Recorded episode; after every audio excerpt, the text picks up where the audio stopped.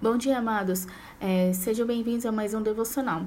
Eu sou a Fabiane e, e hoje nossa devocional encontra-se em 2 Coríntios, do 1, do 12 ao 24 e 2 Coríntios 2, do 1 ao 4. Em 2 Coríntios, do 1, do 12, do 12 em diante, fala: Estamos tão satisfeitos que podemos dizer, que, com toda franqueza, que em toda a nossa conduta temos sido puros e sinceros, confiando na graça do Senhor e não na sabedoria do mundo. Temos sido francos e sinceros ao escrevermos a vocês e escrevemos de tal forma que vocês pudessem ler e entender. E já que mesmo assim vocês ainda não me entenderam bem, espero que um dia vocês me entenderão plenamente, para que possamos orgulhar-se de mim, tal como nós nos orgulhamos de vocês naqueles dias quando nosso Senhor Jesus voltar.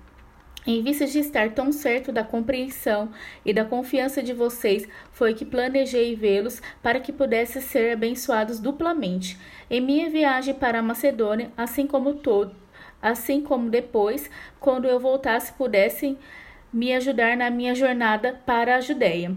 Então poderão estar indagando vocês. Por que mudei de plano? Será que realmente ainda não me havia decidido? Ou serei eu como o homem do mundo que diz sim quando na realidade quer dizer não?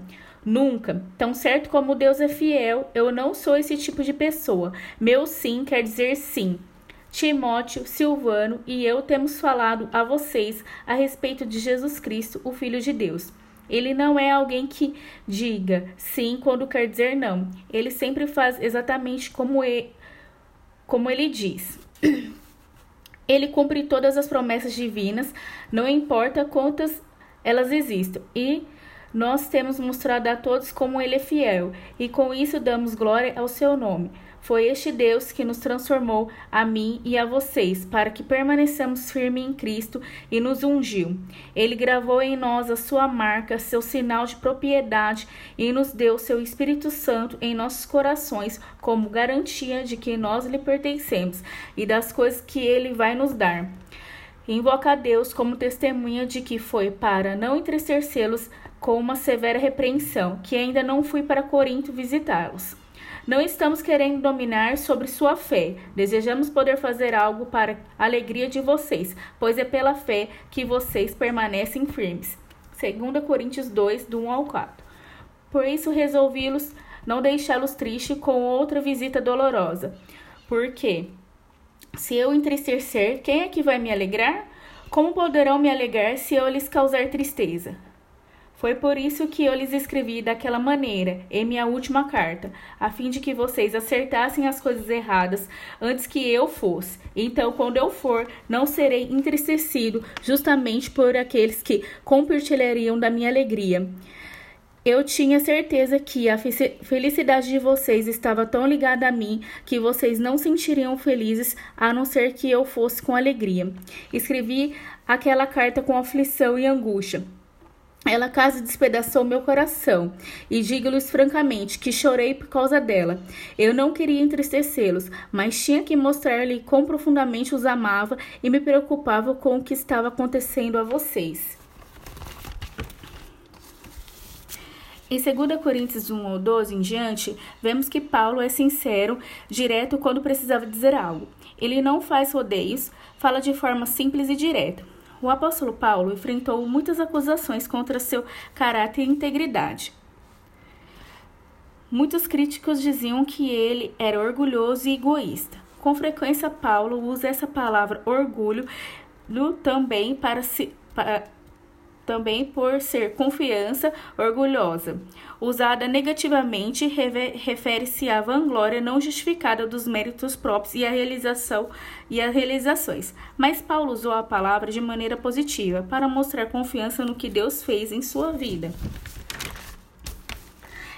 Em Romanos 15, 18 fala: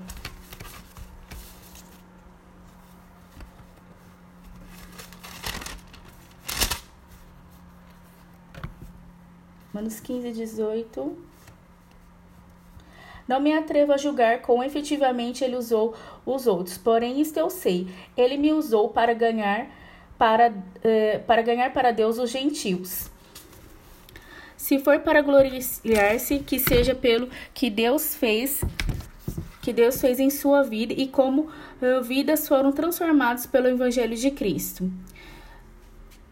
Paulo também queria mostrar aos coríntios que ele não escondia nada deles. No versículo 14 diz que, conforme os coríntios liam as suas orientações, é, entendiam mais, é, entendiam mais, podiam orgulhar-se de nós. Paulo também fala que estava ansioso pela vinda do Senhor, quando finalmente ele poderia alegrar-se um com o outro lá no céu. No versículo 15 fala é, sobre o seu, uh, fala que Paulo do seu plano de visitar os coríntios duas vezes, para que assim eles fossem duplamente abençoados. Paulo planejou deixar Éfeso para, para ir em Coríntio no caminho para Macedônia e voltar a Coríntios depois de, mani, de ministrar na Macedônia. Mas por alguma razão os planos mudaram e ele não foi para Coríntio. Ele fala que não estava de forma alguma agindo como uma pessoa inconstante, que não se pode confiar. Ele afirma que seu sim e seu não é realmente o que ele diz. No versículo 21 diz: O Senhor separa os cristãos e os ungiu, capacitando ao serviço e ao ministério dele. Então Paulo explica o motivo de ter dito que iria, mas não foi. Ele não foi a Corinto antes porque que, eh, queria que os crentes de lá tivessem tempo de se arrepender e corrigir de seus pecados. Já no versículo 24, é, diz: Não que tenhamos domínio sobre sua fé, nosso desejo é poder fazer algo para a alegria de vocês, pois é através da fé que vocês permanecem firmes. Já em 2 Coríntios 2, do 1 ao 4, é, é, diz que Paulo é, não queria fazer uma visita que causasse tristeza, pois já tiveram um confronto doloroso em Coríntio.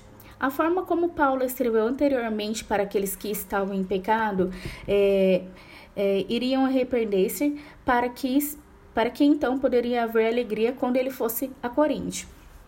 Notamos que a carta que o apóstolo Paulo enviou à igreja de Coríntio foi severa, é, para que ele se arrependesse de seus, seu comportamento pecaminoso. Ele também fala sobre seus, seus críticos que desejavam que diziam que ele era orgulhoso e egoísta. Paulo reforça aos irmãos que toda a honra e glória seja dada somente a Deus e por tudo o que ele fez.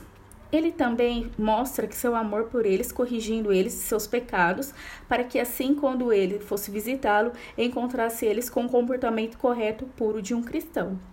Assim como antigamente havia muitas correções ao povo de Deus, hoje isso não é diferente.